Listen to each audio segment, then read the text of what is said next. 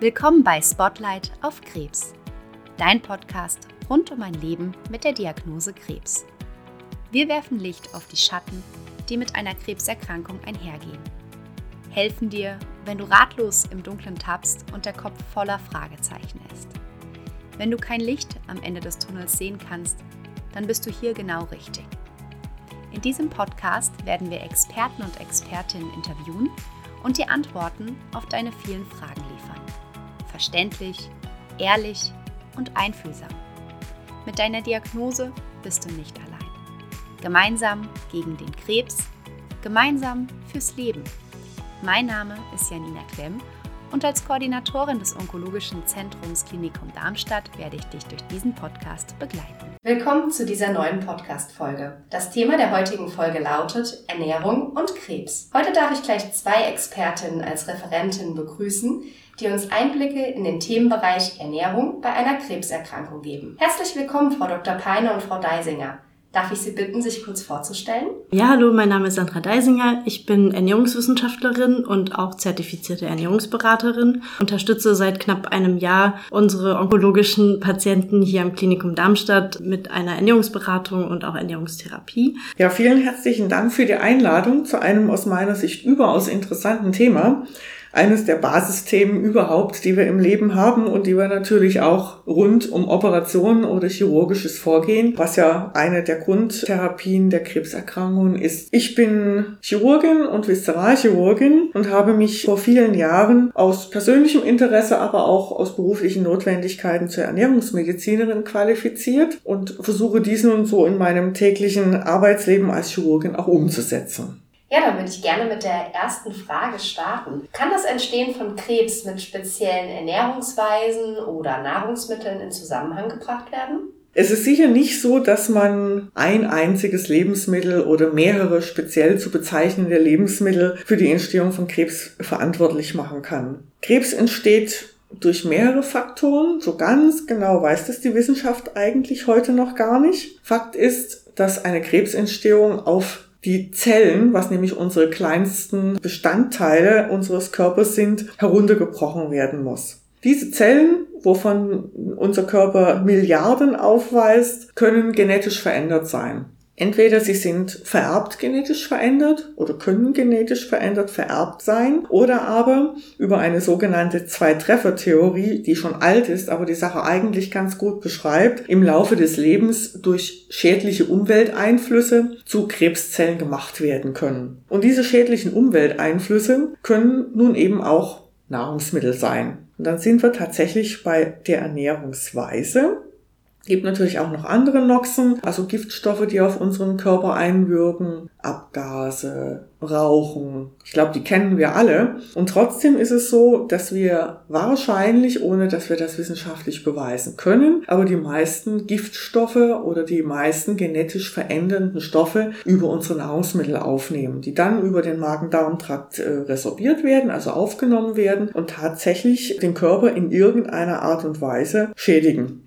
Fakt ist auch, dass jeder von uns, auch wenn wir gesund sind und gesund bleiben, täglich viele, viele Krebszellen in uns entstehen hat. Das heißt, äh, jeder Körper baut auf Zellebene an irgendeiner Stelle Krebszellen, die aber im Regelfalle vom Immunsystem, wenn es kompetent, gesund ist, erkannt werden und eben eliminiert werden. Dabei sind wir auf einer zweiten Ebene, wo Ernährung quasi schädlich oder im besten Fall nicht unterstützend sein kann, nämlich wenn das Immunsystem in irgendeiner Form geschädigt wird oder eben durch eine falsche Ernährung, durch Zuführung von Noxen, durch andere Erkrankungen geschwächt ist. Auch darüber kann natürlich die Ernährung oder falsche Ernährung beitragen, dass eben Krebszellen, wenn sie denn einmal entstanden sind, nicht abgetötet werden können, sondern sich zu einem Tumor manifestieren können. Das Immunsystem ist nun vielfältigen Einflüssen unterworfen. Es ist Hormonen unterworfen. Es ist der Energie unterworfen, die es braucht, um leistungsfähig sein zu können. Energie heißt wieder Nahrungsstoffe.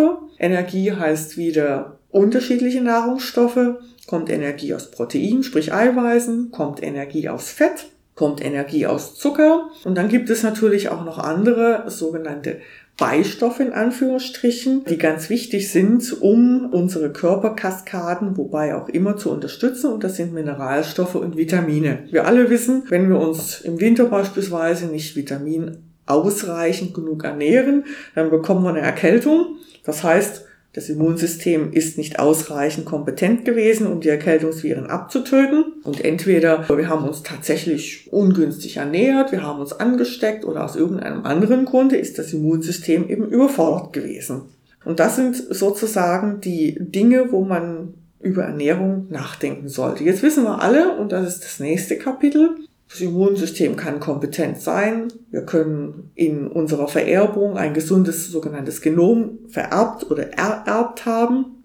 Und trotzdem kann es sein, dass wir uns mit Fehlernährungen schaden, die bis eben hin zur Krebsentstehung gehen kann. Wenn wir dann einmal zurückschauen in unsere Menschwerdung quasi, sehen wir, der Mensch ist ja aus dem Affen entstanden, das ist ja hinreichend bekannt. Die Affen sind alles Fresser gewesen, das sind wir Menschen auch noch. Aber in unserer ganz frühen Entwicklungsgeschichte vom Affen zum Menschen hin mussten wir unsere Ernährung sammeln oder erjagen. Das heißt, wir hatten nicht jeden Tag Fleisch zur Verfügung, wir hatten nicht jeden Tag ausreichende Ernährungsstoffe oder Nahrungsstoffe zur Verfügung, sondern es wurde gejagt, dann gab es mal eine Zeit von Fleischüberfluss und dann gab es möglicherweise wieder eine Mangelzeit. Fakt steht ist aber auch, wir mussten uns viel bewegen um überhaupt zur Nahrung zu kommen. Wir sind durch Steppen und teilweise auch wahrscheinlich Wüsten gewandert, sind den Tieren, die wir gejagt haben, auf der Spur gewesen, haben viel Kraft anwenden müssen, um selbe zu erjagen. Sprich, unsere heutige Entwicklung hin zu wenig Bewegung, zu dem Gang zum Supermarkt, am besten noch mit dem Auto. Die Fahrstühle, die es überall gibt, sind sicherlich nicht das, wofür wir als Mensch sozusagen ausgelegt sind. Das heißt, wir haben eine ganz einfache Möglichkeit, an viel, viel, viel Energie zu kommen, wenig Möglichkeit, diese Energie wieder abzubauen. Das führt eben zu entsprechenden Fehlernährungen. Und wenn wir um uns schauen und aufmerksam um uns schauen, dann stellen wir eben fest, dass tatsächlich diesem Umstand leider auch Rechnung getragen wird, dass diese Mangelernährung insbesondere in unseren europäischen Ländern eine hyperkalorische ist, sprich, dass eben viele Menschen zu viele Kalorien bei zu wenig Bewegung zu sich nehmen und damit eben tatsächlich die sogenannte Adipositas oder eine größere Fettsucht eben tatsächlich öfter zu sehen ist, als äh, das in anderen Staaten zum Beispiel der Fall ist, wo eben ein gewisser Nahrungsmangel herrscht. Und damit sind wir dann bei der Ernährungsweise und kommen wieder zum Anfang der Frage, kann falsche Ernährung Krebs verursachen? Ja, wir wissen, dass eben zum Beispiel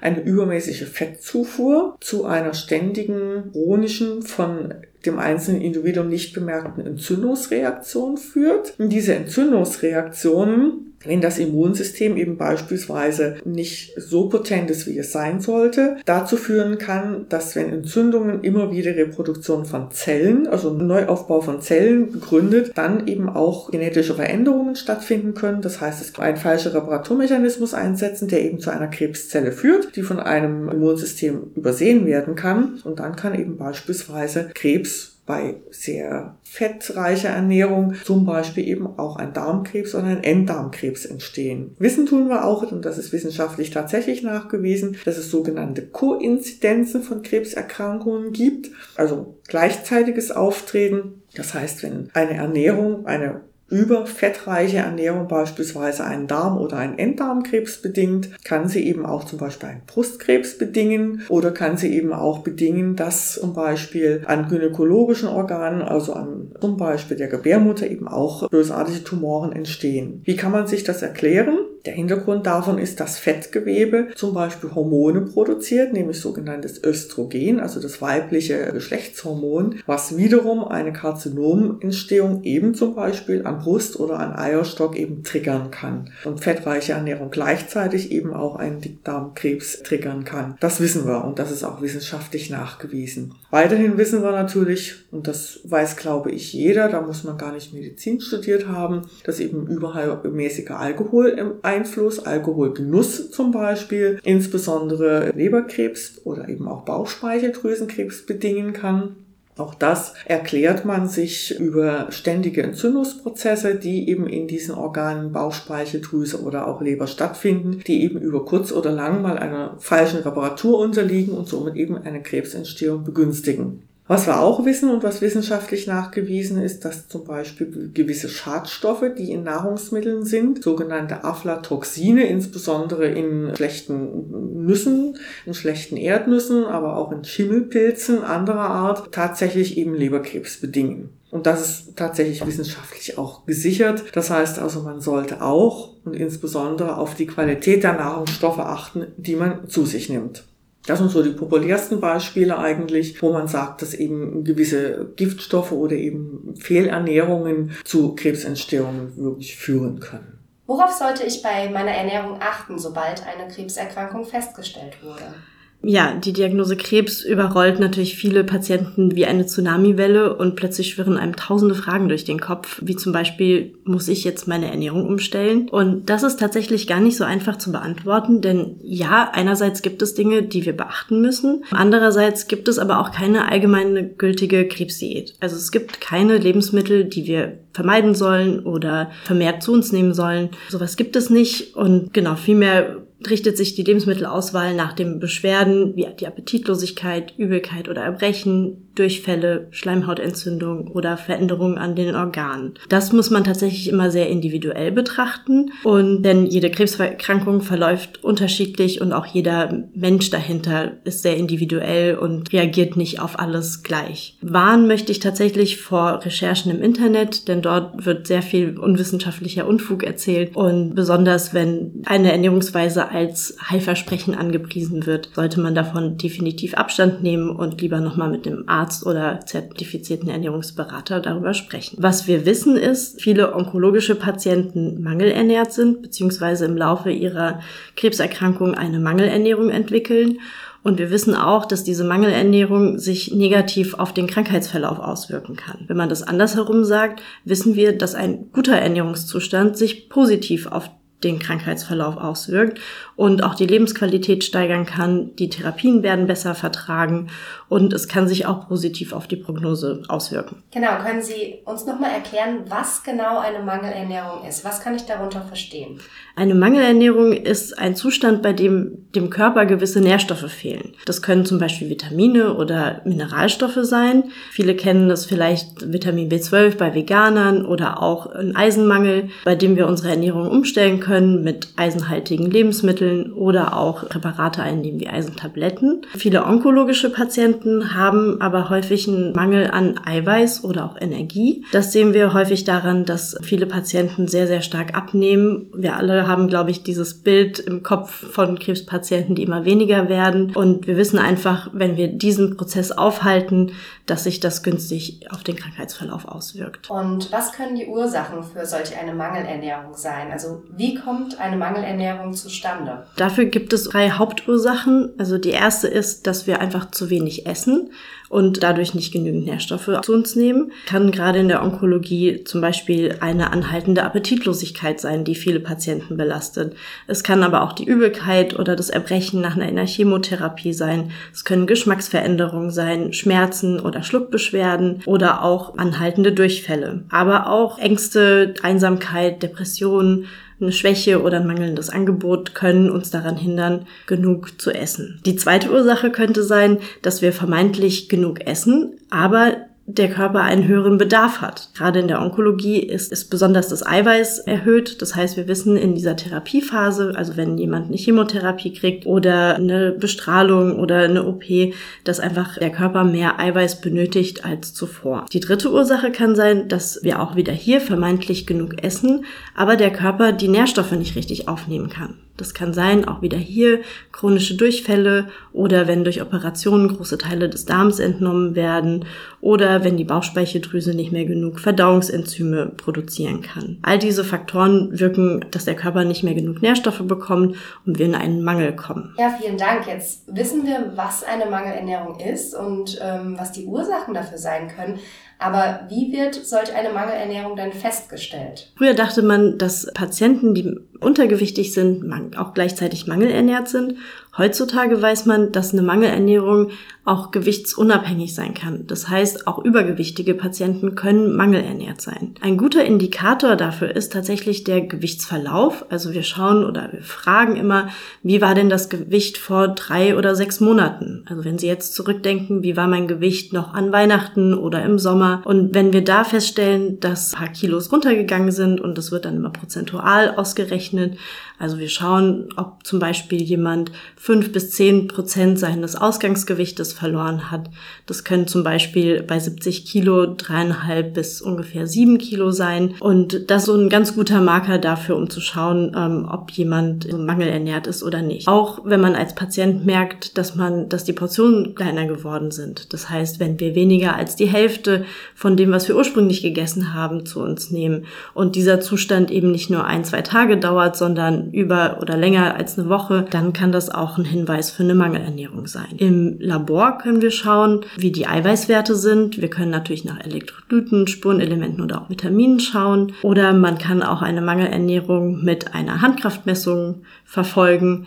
Was ich gerne mache, ist eine sogenannte Bioimpedanzanalyse. Damit messe ich die Körperzusammensetzung. Und mit dieser Körperzusammensetzungsmessung kann ich dann sehen, ob schon Muskelmasse abgenommen hat oder wie viele stoffwechselaktive Zellen wir sozusagen noch im Körper haben. Was können die Folgen einer Mangelernährung sein? Wir wissen, dass ein mangelernährter Körper nicht so richtig funktioniert, wie er sollte. Das heißt, ihm fehlen einzelne Bausteine, um wichtige Funktionen aufrechtzuerhalten. Meistens merkt man eine Mangelernährung, indem man sich sehr schwach fühlt oder auch anfälliger für Infekte wird. Gerade in der Onkologie, wenn Eiweiß fehlt, kann es sein, dass ähm, Wunden schlechter heilen und die Therapien nicht richtig verträgt. Also das heißt, man braucht nach einer Chemo länger, um sich wieder von dieser zu erholen. Es kann auch sein, dass manchmal eine Chemotherapie verschoben werden muss, weil einfach Zellen nicht genug Bausteine hatten, um sich wieder zu erneuern. Letztendlich leidet bei einer Mangelernährung sehr unsere Lebensqualität. Also wir sind nicht mehr so belastbar, wir sind nicht mehr so mobil, wir kommen nicht mehr so leicht aus dem Bett und brauchen vielleicht mehr Unterstützung alleine im ambulanten Bereich oder zu Hause, weil, wir, weil man nicht mehr so mobil ist. Aus chirurgischer Sicht, wie kann ich mich optimal auf eine große Operation vorbereiten? Auch da gilt wieder, es ist sicherlich der völlig falsche Zeitpunkt, um abnehmen zu wollen. Uns begegnen immer mal wieder Patientinnen und Patienten in unseren chirurgischen Ambulanzen, die vor einer großen chirurgischen Operation stehen und die selber wissen oder glauben, dass sie übergewichtig sind und dann auf die Idee kommen, abnehmen zu wollen. Das ist sicherlich kein Zeitpunkt, um dieses zu tun. Im Gegenteil, man sollte tatsächlich vor einer Operation den Körper mit Bausteinen versorgen, die eben der Körper dann zur Reparation der Operationswunden benötigt. Da gilt insbesondere proteinreiche Ernährung, eher an Gewicht zuzunehmen, wenn Patienten sehr schlank sind oder zu schlank sind und eine ausgewogene Ernährung die deutlich proteinbetont ist, vorzunehmen. Um das Immunsystem zu stärken, sollte natürlich ausreichend Vitamin zugeführt werden und die entsprechenden Spurenelemente sollten nicht vergessen werden. Das heißt, man sollte also wirklich hergehen und sollte mit jedem Patienten, und das machen wir auch in unseren Ambulanzen, die schlank erscheinen oder zu schlank erscheinen, über sogenannte Scores, also Wertesysteme, den Ernährungsstatus erfassen. Und wenn wir dabei feststellen, dass eine Mangel- oder Unterernährung vorliegt, dann sollte man sich die Zeit nehmen, um zumindest einen teilweisen Ausgleich dieser Mangelernährung vor großen Operationen vorzunehmen. Es macht zum Beispiel überhaupt keinen Sinn, wenn man einen Speiseröhrenkrebspatienten operiert, der deutlich mangel- oder fehlernährt ist. Dort sollte man die Zeit sich tatsächlich nehmen und wenn es nur zwei Wochen wären, oft hat man aber bei dieser Erkrankung auch mehr Zeit, weil eine gewisse Vorbehandlung stattfinden muss und da äh, tatsächlich mittels Ernährungsberatung, mittels gezielter katabolischen, überkalorischen Ernährung hingehen und dann tatsächlich den Ernährungsstatus verbessern sollte. Idealgewicht oder ein Normgewicht anzustreben wäre natürlich das, was wir versuchen, dem zumindest nahe zu kommen, präoperativ. Das ist die Ernährungsseite. Dabei finden sich ganz, ganz viele Tipps, wie kann ich zum Beispiel in wenig Menge, gerade bei Speiseröhren oder Magenkrebs, in wenig Menge Nahrung viele, viele Kalorien verpacken. Gibt da viele Tricks, die eben genau das Entgegengesetzte zu dem gewollten Abnehmen sind. Man kann sich über Ernährungsberatung helfen. Man kann natürlich einschlägige Literatur sich besorgen.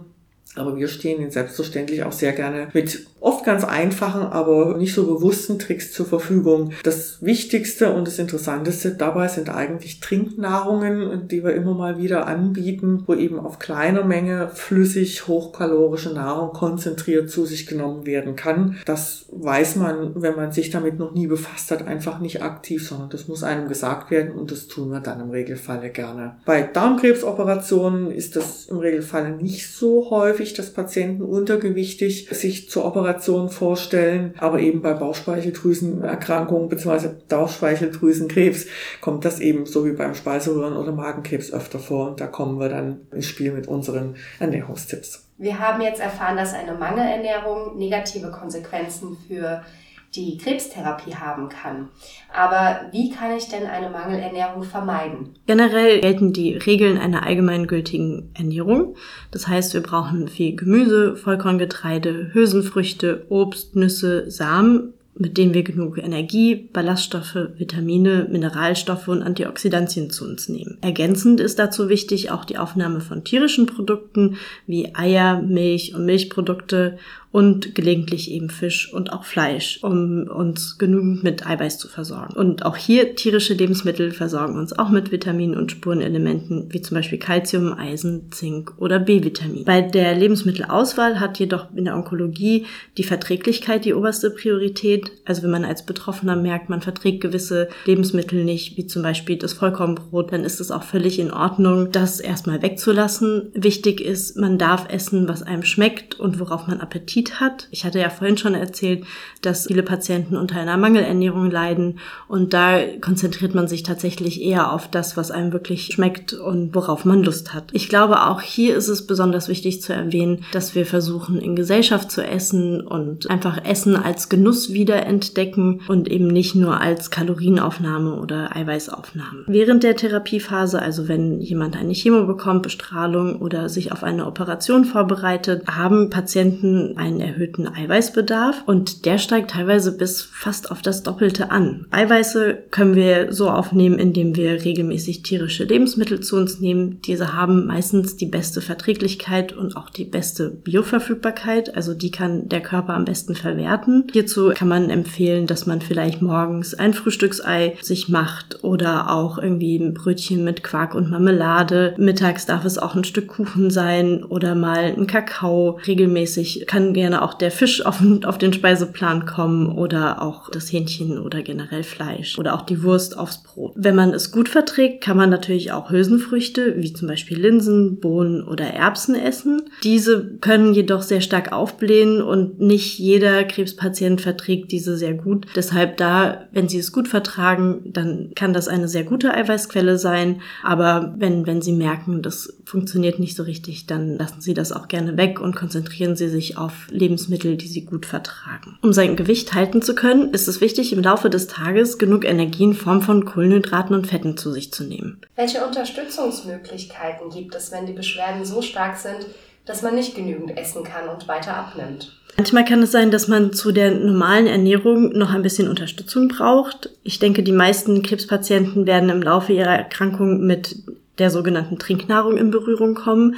Das sind kleine Fläschchen, die die geballte Power an Energie und Eiweiß enthalten. Diese enthalten aber auch alle Vitamine und Mineralstoffe, die man braucht. Das heißt, eigentlich könnte man sich auch von denen komplett ernähren. Mein Tipp ist es aber, dass man diese Trinkfläschchen sollen nicht die normale Ernährung ersetzen, sondern sollen nur zusätzlich eingenommen werden. Das heißt, am besten als Nachtisch oder irgendwie nach der Zwischenmahlzeit oder sowas. Es gibt mittlerweile ein sehr großes Angebot. Mein Tipp ist es, sich durch die verschiedenen Hersteller und Geschmacksrichtungen durchzuprobieren, um einfach etwas zu finden, was einem gut schmeckt. Manche schmecken nicht so gut, manche dann doch wieder besser. Und ich denke, wenn man etwas finden, gefunden hat, ähm, was man gut trinken kann, ist es immer ein Gewinn. Es gibt auch mittlerweile von den Firmen, die diese Trinknahrung herstellen, sehr schöne Rezeptideen. Es gibt auch Kochbücher oder im Internet findet man Anregungen, wie man diese Trinknahrung in die Speisen mit einbaut. Diese Idee finde ich eigentlich ganz schön, weil man einfach seine normale Ernährung damit ein bisschen aufwerten kann, ohne dass man das Gefühl hat, man muss da jetzt irgendwie so Astronautenkost trinken. Dann gibt es noch die Möglichkeit, wenn man zwar genug Energie zu sich nimmt, aber vielleicht ein bisschen Eiweiß fehlt, dass man Proteinpulver sich in irgendwelche Cremesuppen oder Speisen generell mit einrührt. Auch da gibt es verschiedene Hersteller auf dem Markt, die man nutzen kann. Manchmal kann es auch vorkommen, dass zu Ernährungszwecken ein Schlauch in den Magen gelegt werden muss. Das betrifft häufig Patienten, die anhaltende Schluckbeschwerden haben, vor allem wenn Tumore im Mund oder Hals liegen oder auch die Speiseröhre durch den Tumor so verengt ist, dass das Essen nicht mehr durchkommt. Über diesen Schlauch kann man mit einer sogenannten Sondenkost ernährt werden. Es gibt auch noch die Möglichkeit einer sogenannten parenteralen Ernährung. Das ist die Ernährung über die Vene, die man tatsächlich in der Onkologie sehr häufig benutzt, weil viele Patienten für die Therapie einen Port gelegt bekommen. Der Vorteil daran ist, dass die Patienten ganz normal weiter essen können und wir das, was sie über das Essen nicht schaffen, einfach nur ausgleichen können. Auch wenn jemand sehr starke Durchfälle hat zum Beispiel und der Darm nicht mehr richtig die Nährstoffe aufnehmen kann, empfiehlt es sich, eine parenterale Ernährung, also die Ernährung über die Vene, durchzuführen, einfach weil wir dann sicher sind, dass alle Nährstoffe auch tatsächlich im Körper ankommen. Manchmal bekommen onkologische Patienten so eine parenterale Ernährung einfach für ein paar Tage zum Aufpäppeln, wenn sie im Krankenhaus liegen, weil man merkt, dass es mit der Ernährung in den letzten Tagen nicht ganz so gut geklappt hat. Manche Patienten bekommen diese Ernährung auch nach großen Bauch-OPs, wenn man in den ersten Tagen Tagen vielleicht noch nichts essen darf. Man kann so eine Ernährung über die Vene auch für zu Hause organisieren. Das nutzen wir häufig aus, wenn Patienten durch die Chemotherapie starke Beschwerden haben, wie anhaltende Übelkeit oder auch durch eine Bestrahlung so starke Schmerzen beim Schlucken haben, dass sie also in der Zeit erstmal nichts essen können und die Ernährung dann über einen längeren Zeitraum brauchen. Manchmal ist es auch nötig, so eine Ernährung zu geben, um für eine Operation ein bisschen aufgebaut zu werden. Wie geht ein Kostaufbau nach einer Operation wegen Krebs vonstatten? Das ist leider oder Gott sei Dank recht organabhängig. Je weiter oben, sprich in der Speiseröhre oder im Magenbereich, sich ein Tumor befindet, also je weiter oben in dem, in dem Magen-Darm-Trakt quasi ein Teil hat entfernt werden müssen, umso zögerlicher und langsamer geht ein Kostaufbau vor sich. Je weiter hinten, sprich in Richtung Dickdarm, Enddarm, sich eine Operation abgespielt hat, umso zügiger kann ein Kostaufbau vonstatten gehen. Wenn wir die die Speiseröhre oder den Magen betrachten, dann ist das im Regelfall so, dass sie zunächst einmal über einen sogenannten zentralen Venenkatheter der ihnen die Nahrungsstoffe direkt in das Gefäßsystem gibt, ernährt werden, weil Nähte in dem oberen Speiser- oder Magenröhrentrakt weniger haltbar sind und weniger belastet werden können, sodass damit im Regelfall einige Tage Wasser- und Flüssignahrungsaufnahme verbunden sind und erst ab dem fünften, sechsten postoperativen Tag, wo die Dichtigkeit der Darmnähte bewiesen sind, dann ein Kostaufbau mit Suppe als Zwischenstation, mit weicher Kost bis hin dann zu einer Schonkost erfolgen kann. Nach Bauchspeicheldrüsenentfernungen gilt zunächst mal dasselbe, wobei dort wiederum beachtet werden muss, dass nach Entfernung von Teilen der Bauchspeicheldrüse die Enzymbildung in diesem Organ entsprechend ganz wegfällt oder sehr eingeschränkt ist. Diese Enzyme, die aber zum Aufschluss von Nahrungsmitteln unbedingt notwendig sind, müssen ersetzt werden. Das geschieht im Regelfall durch eine dann leider lebenslange Medikamenteneinnahme, wo diese Enzyme ersetzt werden. Nach Darmoperationen oder nach Enddarmoperationen ist der Kostaufbau deutlich zügiger. Da werden sie schon am zweiten Tag nach der Operation mit Flüssignahrung versorgt und können ab dem dritten, schrägstrich vierten Tag nach der Operation bereits leichte Mahlzeiten zu sich nehmen. Auch das ist ein bisschen individuell unterschiedlich, aber das sind so die groben Maßgaben. Frau Deisinger, worüber klärt denn eine postoperative Ernährungsberatung auf? Also eine Ernährungsberatung nach einer Operation. Gerade nach Operationen an Organen, welche an der Verdauung beteiligt sind, ist es wichtig, über Ernährung zu sprechen. Also gerade wenn Teile der Speiseröhre, des Magens, des Darms oder auch der Bauchspeicheldrüse entnommen wurden, gibt es später definitiv Dinge, die man beachten muss. Hierzu kann man aber schwer pauschale Tipps geben, denn die Ernährungsberatung gestaltet sich meistens tatsächlich sehr individuell. In der Regel spricht man in der Ernährungsberatung darüber, welche Lebensmittel nach so einer Operation gut vertragen werden und welche weniger gut geeignet sind. Oder wir schauen uns an, was man machen kann gegen Sodbrennen, Durchfälle oder auch Verdauungsprobleme. Was muss ich nach einer Operation wegen Krebs in der Ernährung generell beachten? Generell gilt nach wie vor, nichts ist wichtiger als eine ausgewogene Ernährung zu sich zu nehmen. Das heißt ausreichende Proteinanteile, weniger Kohlenhydratanteile, weniger Fettanteile, ausreichende Mineralstoffe zu sich zu nehmen und natürlich eine gute Vitaminzufuhr zu gewährleisten. Das heißt Insgesamt ist ein gesunder Lebensstil das, was nach jeder Krebsoperation eigentlich das Allerwichtigste ist. Jetzt gibt es ein paar spezifische Dinge zu beachten. Eines habe ich schon erwähnt, nämlich nach Bauchspeicheldrüsenoperationen ist die Einschränkung gegeben, dass die Bauchspeicheldrüsenenzyme weniger produziert werden, die ersetzt werden müssen. Dies geschieht, auch das habe ich schon erwähnt, über eine leider lebenslange Einnahme von Enzym beinhaltenden Kapseln, die sie schlucken müssen. Nach Darmoperationen und nach Enddarmoperationen ist es im Regelfall ohne jegliche Einschränkung verbunden. Der Darm ist so adaptibel, dass er sich auch nach entsprechender Längenkürzung, die ja meistens mit Operationen verbunden ist, so wieder einregelt, dass es in den meisten Fällen nichts wirklich Mögliches zu beachten gibt. Unverträgliche Speisen, die vor einer Erkrankung am Darm natürlich da waren, die werden nachher auch noch da sein. Das ist das, was Sie aber vorher schon wissen und worauf Sie sich im Regelfall eingestellt haben. Nach Magenoperationen ist die Magenkapazität häufig eingeschränkt. Wenn der Magen gänzlich entfernt ist, ist er durch eine Dünndarmschlinge ersetzt, die in der Kapazität es nicht mit dem Magen aufnehmen kann, sodass dort die Notwendigkeit häufiger, kleinerer Mahlzeiten besteht. Wir empfehlen immer so sechs Mahlzeiten pro Tag mit entsprechenden kleineren Volumina, die allerdings dann hochkalorisch konzentriert sein sollten. Dort muss man ein bisschen mehr Aufwand in den Ernährungsaufbau setzen, weil oft ist es so, dass dann größere Zuckermengen nicht mehr gut vertragen werden. Das nennt sich Dumping-Syndrom. Muss nicht jeden treffen, aber wen es trifft, da muss man dann eine Lösung finden, wie dann Kalorien auch da wieder über spezielle proteinreiche Ernährung trotzdem zugeführt werden kann. Außerdem ist es so, dass nach Entfernung von dem Magen oder von Magenanteilen ein gewisses Vitamin nicht mehr aufgenommen werden kann, nämlich das Vitamin B12. Das muss auch dann lebenslang ersetzt werden. Wie das geschieht, das erklären wir Ihnen dann, wenn Sie es betrifft. Selbes gilt im Übrigen für Entfernungen von dem Endstück des Dünndarms, dem sogenannten terminalen Ilium. Das betrifft dann keine Krebserkrankungen in den meisten Fällen, sondern eher Patienten nach Morbus Crohn-Erkrankungen, die operiert operiert worden sind. Auch dort ist die Aufnahme von Vitamin B12 nicht mehr gegeben. Auch dort muss es ersetzt werden. Ja, und bei Speiseröhrenerkrankungen ist im Regelfall eine größere Nahrungseinschränkung nicht notwendig. Dort gilt es immer, die Nahrungsbestandteile wie eigentlich auch bei sonstiger Ernährung gut zu kauen und möglichst in kleinen Portionen abzuschlucken. Aber eine generelle Veränderung in der Nahrungsaufnahme braucht es dabei eigentlich nicht. Was tue ich, wenn ich zu Hause bin und Fragen zur Ernährung habe? Tatsächlich tauchen die meisten Fragen erst auf, wenn man wieder zu Hause ist. Dafür haben wir eine telefonische Sprechstunde für unsere onkologischen Patienten eingerichtet. Die Telefonnummer kriegen Sie dann vom Ernährungsteam bei Ihrer Ernährungsberatung oder Sie können auch auf Stationen hier anfragen.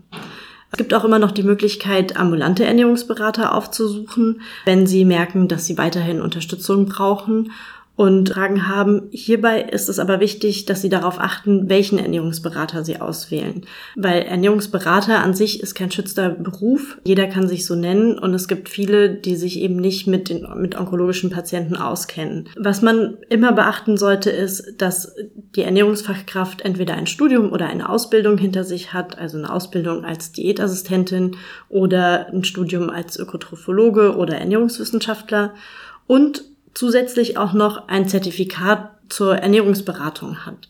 Nur so können die Kosten von den Krankenkassen bezuschusst werden und kriegen auch eine qualitätsgesicherte Ernährungsberatung. Auch hier, nicht jeder Ernährungsberater hat sich auf das Thema Onkologie spezialisiert. Schauen Sie am besten in der Beschreibung auf der Webseite von den Ernährungsberatern, ob die Ernährungsfachkraft dafür spezialisiert ist. Sie können auch jederzeit unser Ernährungsteam hier ansprechen. Ähm, wir geben Ihnen gerne Empfehlungen weiter. Vielen Dank, Frau Dr. Peine und Frau Deisinger, für Ihre Zeit und die äußerst interessanten Einblicke in das Thema Ernährung. Möchten Sie noch ein Wort an die Patienten und Patientinnen richten? Ja, gerne. Mein Tipp ist es, wenn Sie die Diagnose Krebs bekommen haben, stellen Sie sich regelmäßig auf die Waage, schreiben Sie sich auch Ihr Gewicht mit Datum regelmäßig auf. Es muss nicht jeden Tag sein, aber es reicht alle zwei, drei Tage, sich mal aufzustellen, aufzuschreiben. Und wenn Sie merken, Ihr Gewicht geht tendenziell eher runter oder Sie bekommen andere Beschwerden mit der ähm, oder Probleme mit der Ernährung, dann warten Sie nicht, bis Sie 20 Kilo verloren haben. Reagieren Sie frühzeitig, sprechen Sie an, dass Sie Beschwerden haben. Wir können Sie unterstützen. Gerade hier am Klinikum Darmstadt haben wir ein funktionierendes Ernährungsteam, das Sie durch diese Zeit begleiten kann. Gerne können Sie sich jederzeit über die Ärzte oder die Stationen an das Ernährungsteam wenden und wir kommen dann zu Ihnen vorbei oder rufen Sie an und besprechen dann alle weiteren Dinge. Frau Dr. Peine, Sie haben das Schlusswort. Ich bedanke mich zunächst ganz herzlich für die Möglichkeit, sprechen zu dürfen. Insgesamt würde ich gerne unseren Patientinnen und Patienten mit auf den Weg geben. Ernährung ist etwas, was die Grundlage unseres Lebens ist. Nicht nur in gesunden Zeiten, sondern insbesondere, wenn wir von Erkrankungen geplagt sind. Machen Sie sich schlau, nehmen Sie unsere angebotene Hilfe an und versuchen Sie, sich über Ernährung auch ein bisschen nicht nur die Notwendigkeit in Ernährung zu betrachten, sondern auch ein bisschen die Lust am Leben wiederzuholen, weil immerhin ist Essen, Essen gehen, gesundes, gutes Essen ein großer Bestandteil unseres Lebens und den sollte man sich auch, wenn man sich hat operieren lassen müssen, nicht nehmen lassen. Ich danke dir für deine Zeit, fürs Einschalten und Zuhören und freue mich, dich bei der nächsten Folge begrüßen zu dürfen.